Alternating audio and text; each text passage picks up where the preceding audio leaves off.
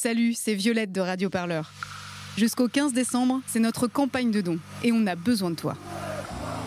Depuis 5 ans, nos journalistes t'emmènent aux quatre coins du pays pour vivre les combats, les espoirs et les joies de celles et ceux qui se mobilisent pour changer le monde. Et tout ça sans milliardaires pour payer nos salaires Et pour que ça continue, on a besoin de ton soutien.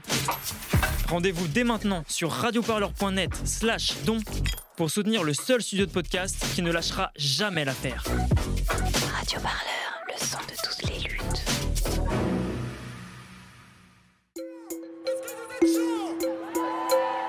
Radio Parleur, le son de toutes les luttes. Vous écoutez un entretien de Radio Parleur, le son de toutes les luttes. Je suis quelqu'un qui lutte beaucoup.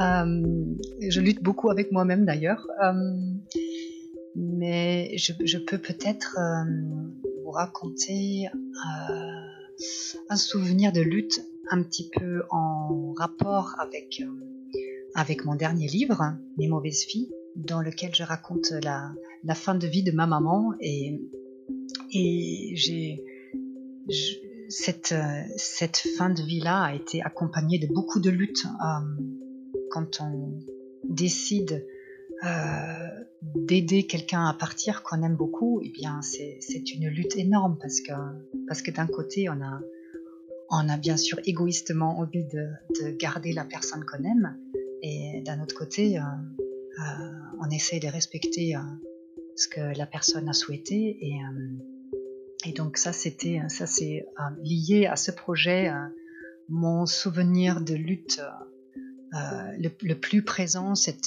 cette, cette lutte avec, euh, avec moi-même entre, entre l'envie de garder ma mère et, et l'aider à partir.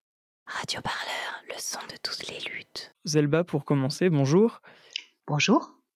Zelba, vous êtes euh, autrice et illustratrice de bande dessinée. Vous êtes née en République fédérale d'Allemagne en 1973 et avez fait vos études en France. Votre autre vie avant le dessin, c'était l'aviron. Vous avez en effet été championne du monde junior d'aviron en double sans barreur, histoire que vous Beaucoup racontez... de lutte aussi. Exactement. Euh, encore, encore une lutte physique cette fois. C'est une histoire que vous racontez dans un de vos ouvrages, dans le même bateau. Euh, mm -hmm. Mais vous venez de publier le 8 septembre dernier votre nouvel album Mes mauvaises filles aux, étudiants, aux éditions pardon, Futuropolis. Ce projet, ce n'est pas n'importe quelle histoire pour vous. Est-ce que vous pouvez justement nous introduire plus en détail ce nouvel album? Dans cet album, je raconte la fin de vie de ma mère.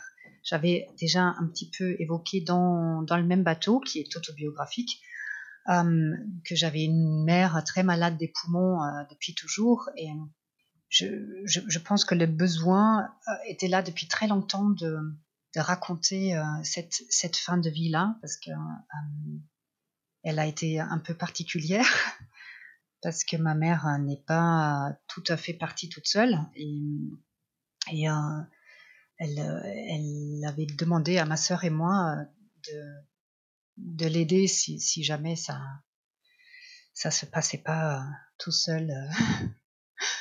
La fin de vie de ma mère, donc ça s'est déjà pas passé en France, euh, c'était en Allemagne il y a 15 ans et euh, il y a 15 ans, il y avait euh, en Allemagne un petit flou sur les lois. Donc on avait, euh, il y avait certaines petites tolérances, mais pas trop. Donc on pouvait aider, mais euh, donc nous, on n'a pas pu réellement euh, aider comme comme on aurait souhaité le faire.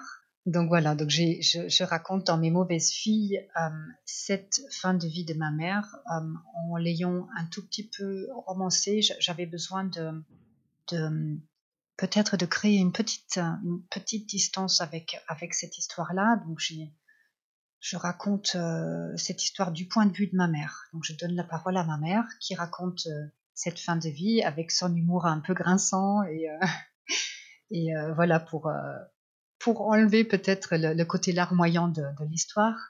Et c'est c'est un livre qui parle beaucoup d'amour. c'est l'histoire des deux sœurs aussi. Ces deux sœurs, c'est ma sœur et moi, mais, mais euh, en version euh, un petit peu romancée, parce que bon, j'ai je, peux, en tant qu'autrice, décider de faire de l'autobiographie, de raconter ma vie, mais je ne peux pas bien euh, décider pour les autres qui sont dans l'histoire hein, sans, sans l'avoir choisi.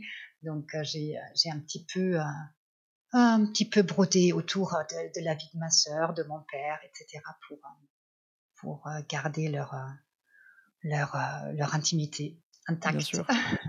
Bien sûr, et, mais vous, vous, l'évoquiez, c'est votre mère qui est le narrateur de cette histoire, de votre enfance, euh, de celle de votre sœur et de sa propre mort. Comment on mmh fait pour se mettre à la place de sa mère comme vous le faites dans, cette, euh, dans cet ouvrage? Alors, ça, c'était plus simple que prévu, parce que je, je connaissais très très bien ma mère, on était extrêmement proches, on parlait de tout, mais vraiment de tout, et et je, en me penchant un petit peu sur elle et en la refaisant vivre pour ce livre, j'ai retrouvé le son de sa voix, j'ai retrouvé euh, les choses qu'elle qu'elle aurait pu dire euh, euh, lors des différentes scènes du livre. Et ça, c'était assez naturel parce que je, je, je, ne pense pas l'avoir trahi, je ne pense pas avoir euh, lui avoir mis des paroles dans la bouche qu'elle n'aurait pas pu euh, prononcer. Donc ça c'était euh, ça c'était le côté agréable et, et ça m'a aussi, je pense, permis de ne pas de ne pas trop sombrer lors de la réalisation parce que c'était bien évidemment pas pas simple tous les jours, mais mais c'est voilà c'était c'était une idée que j'ai eue et je pense que c'est une bonne idée d'avoir fait parler ma mère, de, de, lui avoir donné ce rôle de, de petit fantôme joyeux euh, de l'histoire parce qu'elle euh, elle, euh, elle rajoute une petite touche de légèreté peut-être dans, dans, ce sujet de fin de vie qui n'est qui n'est pas qui est un peu sombre à la base. C'est vrai que la mort, bon, la mort, la, mort, elle fait partie de chaque vie. nous allons tous mourir et et euh,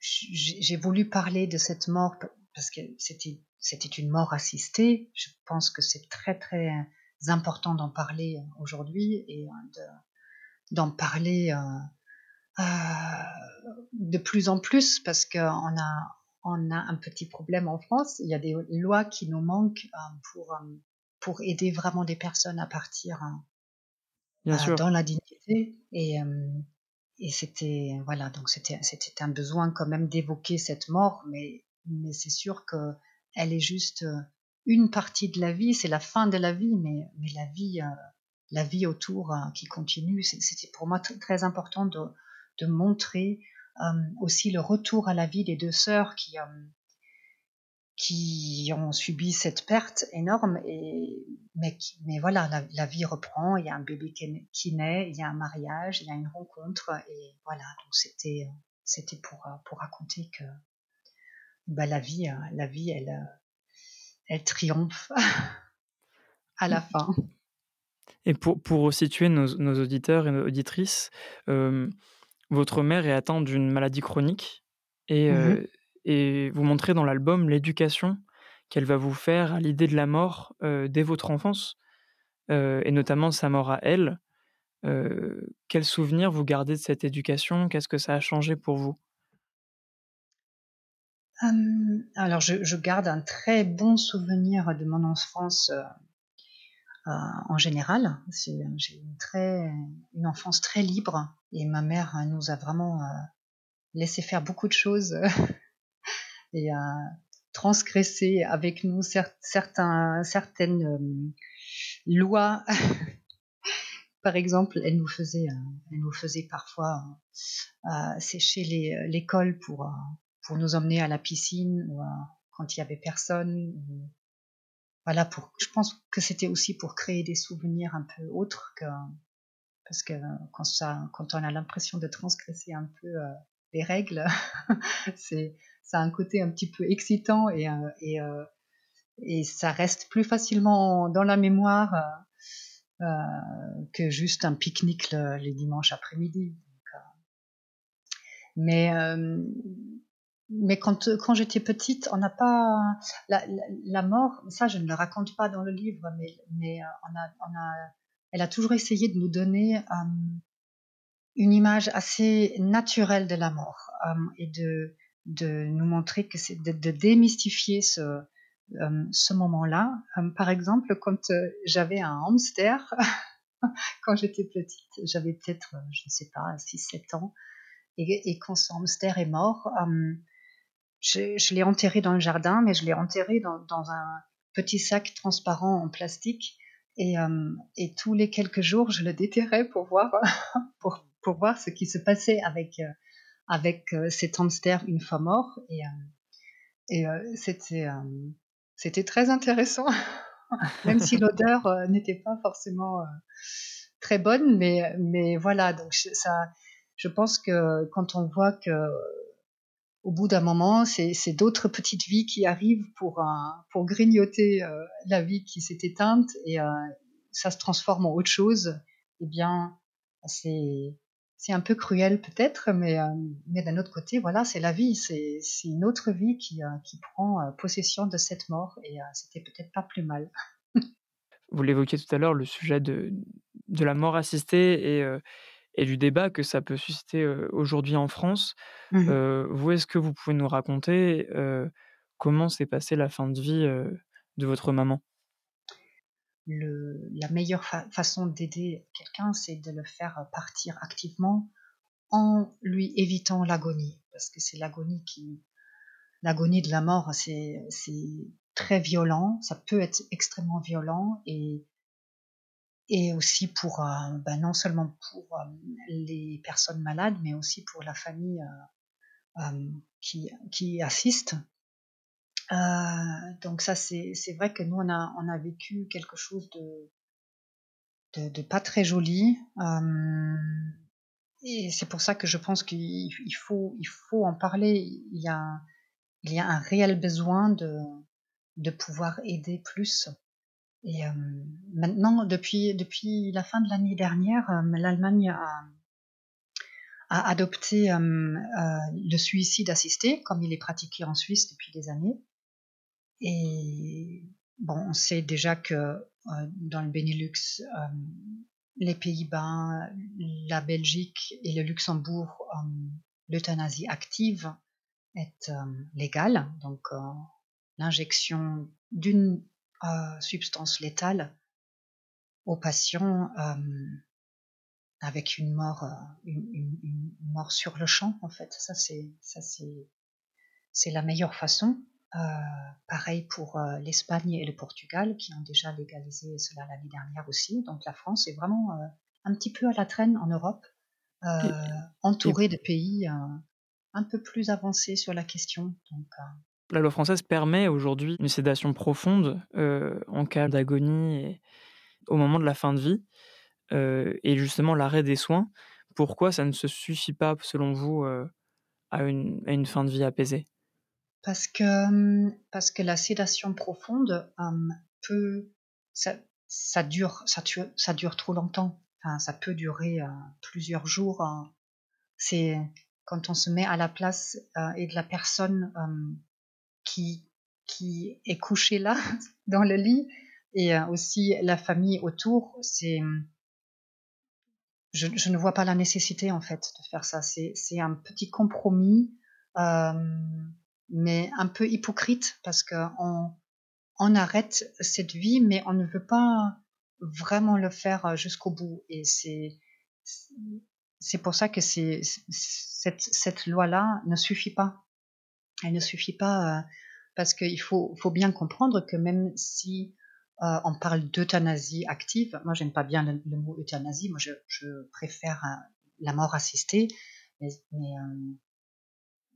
cette, mort assistée active, elle, elle permet de partir, hein, de partir tout de suite, d'arrêter toute souffrance immédiatement, mais on n'est jamais obligé d'en faire euh, usage. Si quelqu'un est contre et préfère faire laisser, euh, faire la nature, ben, il n'y a aucun problème. Moi, je, lutte toujours pour qu'on ait le choix. Si moi je choisis de, ne pas vouloir souffrir, de vouloir partir, eh bien, il faudrait que je puisse le faire. Et si je, veux, souffrir, eh bien, personne ne pourra m'en empêcher non plus. Donc, c'est, il faut juste, voilà, laisser le choix aux gens et, et je pense que la meilleure chose à faire, ce serait de légaliser donc cette euthanasie active, comme elle est pratiquée dans beaucoup de pays déjà, parce que c'est, c'est le choix le moins, le moins hypocrite.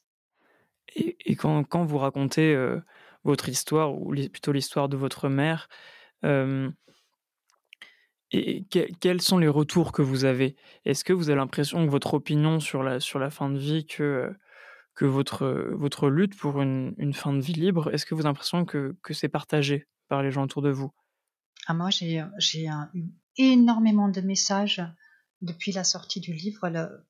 L'accueil est, extrêmement bon. Je suis très heureuse d'ailleurs, parce que bien sûr qu'on a toujours un peu peur, euh, parce qu'on ne sait pas comment un livre est réceptionné, et surtout quand il est euh, aussi euh, intime et, personnel, on craint encore un peu plus. Donc je, suis très heureuse de, ce bon accueil et, et de, tous ces messages que je reçois. Et j'ai beaucoup bougé ces derniers temps. Je, suis allée à beaucoup de festivals et des, séances de dédicaces en librairie. Et, toutes les personnes qui viennent à ma rencontre, il, ne m'est pas arrivé une seule fois euh, que quelqu'un me dise Oh là là, non, moi je, suis vraiment contre. C'est J'ai l'impression que cet avis, mon avis, euh, mon point de vue sur, sur la chose est largement partagé par, par beaucoup, beaucoup de Français. Et, euh, en tout cas, celles et ceux euh, que, que je rencontre et qui prennent euh, la peine et le temps de m'écrire. On vous voit vous réjouir au moment de la mort de, de Vincent Lambert dans la postface de l'album.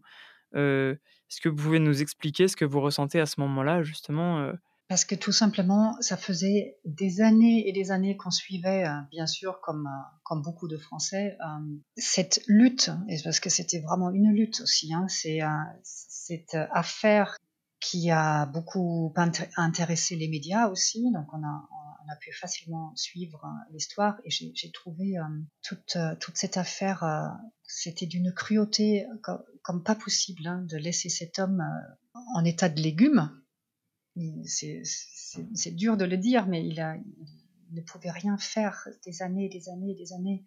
Et euh, sa femme qui voulait qui, voulait qu'il puisse partir et les parents qui se sont opposés et cette, euh, lutte euh, entre la médecine et les parents qui étaient quand même, enfin, qui sont très catholiques pratiquants. Donc c'est oui, donc là, on, revient à la religion, mais voilà, donc on a, on a beaucoup, on a suivi ça de près, et, euh, et quand enfin, enfin, il a pu partir, mais c'était horrible, hein, il, est, il est parti, mais euh, il a mis, euh, une fois les, les soins arrêtés et l'alimentation arrêtée, il a, il a mis encore huit jours à partir, et on ne sait pas ce qui s'est passé dans sa tête, on ne sait pas à quel point il a été conscient, combien de temps, c'est c'est d'un cruel. Je, je, les mots m'en manquent. Et euh, donc oui, quand euh, quand j'ai appris euh, euh, son décès à la radio, c'était c'était pour nous une une occasion d'ouvrir une bonne bouteille et de et de trinquer à son salut parce que parce qu'on n'attendait que ça. Et avec ce, que nous avions vécu avec ma maman, c'était déjà tellement cruel. Et là, on, a, on parle de deux jours. Hein parle pas euh, d'un, je ne sais plus, c'était 11 ans dans, dans, cet, état, dans cet état euh, de végétation. Euh. Et a priori, Vincent Lambert ressentait des choses, en tout cas. Ah bah j'en suis, j'en suis persuadée. Mmh. C'est une souffrance qu'il a vécue pleinement, a priori, en fait. Oui, c'est pour ça que j'ai, j'ai en, début de mon livre, j'ai, j'ai cité Gabriel Garcia Marquez. il faut toujours être du côté du mort, parce que je, pense qu'il faut, qu'on essaye de se mettre du côté de celui qui, est là en attendant la mort euh, et essayer de voir ce qui est le mieux pour lui et pas pour nous. Nous, bien sûr que euh, la famille, les amis, celles et ceux qui aiment quelqu'un qui, est en train de mourir, bien sûr qu'on a envie de garder la personne. Et je peux comprendre aussi les parents de Vincent Lambert d'avoir voulu garder leur fils en vie, mais il faut pas que ce soit une question de principe. Il faut, il faut penser à la personne et, et, et vraiment voir que, eh bien, cette vie qu'il a vécue les dernières 11 ans euh, euh, dans cet état-là, ce n'est pas une vie. On ne peut plus appeler ça une vie. C'est c'est quelque chose de très cruel et on ne ferait pas ça à un animal, par exemple. Donc, euh, c'est voilà. ça, m'émeut un peu là. cette histoire, elle m'a beaucoup beaucoup chamboulé et je pense que euh, la, le suicide assisté, comme il est légal en Allemagne aujourd'hui, ne suffit pas non plus parce que le suicide assisté euh, part du principe que le patient ou la patiente euh s'administre elle-même la substance létale, assistée par un, médecin, une, une infirmière. Et ça, ne suffit pas parce que dès que quelqu'un est dans un coma, ne peut plus ne peut plus euh, prendre une substance tout seul. Donc, euh, donc euh, ça aussi, ça reste un tout petit peu hypocrite parce que où on aide ou on n'aide pas. Et si on veut aider vraiment dans le confort de la personne et aussi des familles, eh bien, il faut, il faut pouvoir donner une piqûre et c'est fini. Dans la postface de l'album Mes mauvaises filles, vous expliquez je cite, Je dis toujours que ce sont les projets qui me choisissent, pas le contraire». Mmh. on imagine le poids émotionnel de cette histoire pour vous. À quel moment est-ce que vous décidez de la raconter? Eh ben, justement, au moment de de la mort, de Vincent Lambert, j'ai, j'ai décidé que le moment était venu ou j'ai senti que le moment était venu, je raconte dans cette postface la genèse la genèse de ce livre, euh, qui, qui m'a mis euh, beaucoup, beaucoup de temps. Euh, je pense que ça m'a mis 13 ans d'incubation, d'incubation et, et 15 mois de réalisation derrière. J'ai voilà, j'ai senti à ce moment-là que j'étais prête, que le moment était venu. Je me suis sentie prête, prête à dessiner ma mère, prête à la dessiner aussi dans le coma, prête à me frotter à, à ces émotions euh, et les montagnes russes parcourues euh, ces, ces, deux derniers jours et surtout la dernière nuit, euh, qui dans le livre fait la, la partie centrale du livre, c'est c'est cette dernière nuit que ma sœur et moi avons passée avec notre mère et qui, qui reste un, souvenir, un très beau souvenir finalement, parce que un souvenir de, douceur, de, prise de conscience. Et, euh, et donc voilà, j'ai, euh, je me suis sentie prête à ce moment-là. Grâce, grâce peut-être au départ de Vincent Lambert. Une, dernière question avant de, avant de, conclure cet entretien, Selba. Vous utilisez euh, encore une fois le support de la bande dessinée puisque c'est le vôtre. Comment ce format vous a, aidé à, raconter cette histoire? Alors, euh, c'est mon moyen d'expression de toute façon, la bande dessinée. Donc, euh, je, n'aurais pas, pu écrire une chanson parce que je ne suis pas musicienne. c'est vrai que la bande dessinée est un moyen formidable de, de raconter ou d'aborder n'importe quel sujet, hein, que ce soit drôle ou, ou triste ou euh, révoltant ou euh, militant. C'est vraiment un très bon moyen parce que le dessin, le dessin permet de dire des choses sans mettre des mots dessus. Et je pense que le dessin fait aussi moins peur que l'image réelle. C'est plus accessible et souvent euh, accompagné d'un petit mystère. Les, les, gens, et même moi en, en, tant que dessinatrice, je suis très attirée par le dessin des autres. Je, je suis toujours très intéressée. Moi, je trouve ça toujours magique de regarder euh, les autres dessiner.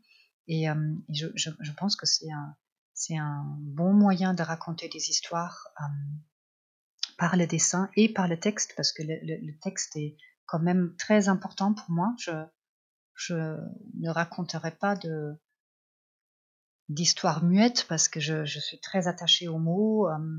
J'aime beaucoup jouer avec la langue, de, jouer aussi sur les différents niveaux de langue. et, je, trouve le, plus beau dans une bande dessinée ou, un roman graphique, c'est ce ping-pong entre, entre l'image et, les mots euh, qui ne disent pas la même chose, qui se complètent.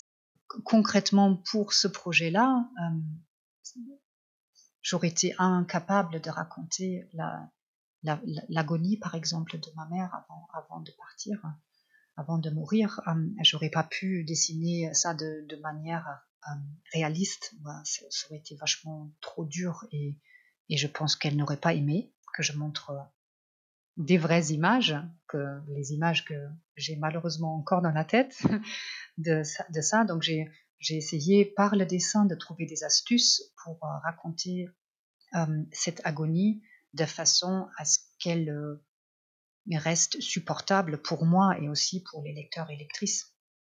J'ai dessiné une truite sortie de l'eau en train de suffoquer. c'est voilà, c'est plus simple de montrer, de montrer un poisson hors de l'eau que une personne réellement en train de suffoquer. Donc le dessin est quand même euh, déjà un filtre euh, formidable et, un moyen euh, de voilà de, de, montrer de façon abstraite un peu les, les choses.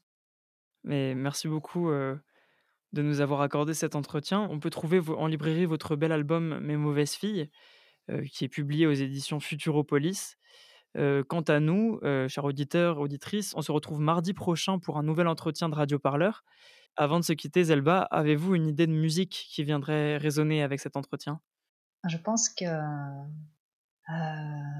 ce serait bien de, finir par quelque chose d'un peu doux. Euh, je, pense à, Suzanne de Leonard Cohen pour, pour la fin de cet entretien.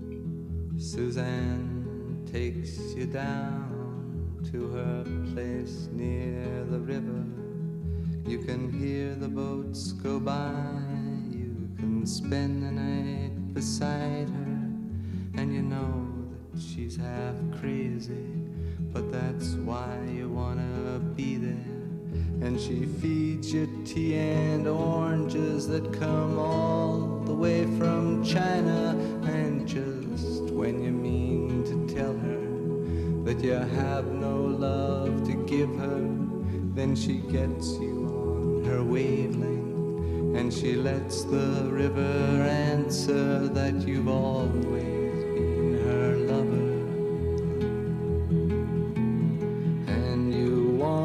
travel with her, and you want to travel blind, and you know that she will trust you, for you've touched her perfect body with your mind.